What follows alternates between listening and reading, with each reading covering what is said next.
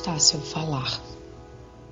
Ao se deparar com uma roda de amigos, muitas vezes você se sente tão à vontade que começa a falar muitas coisas e termina por dizer até aquilo que nem mesmo deveria estar pensando. Já se percebeu fazendo isso? Vejamos o que diz a Bíblia a este respeito. Não vos enganeis. As más conversações corrompem os bons costumes. 1 Coríntios 15, 33. Portanto, cuidado com o que sai de sua boca, porque pode contaminar.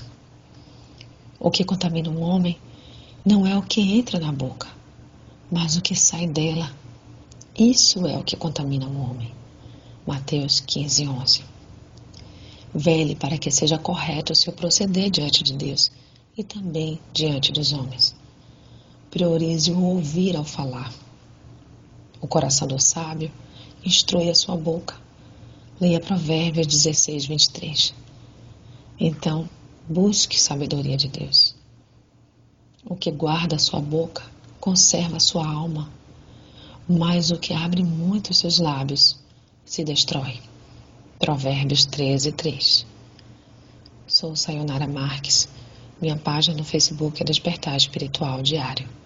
Fique na paz de Deus.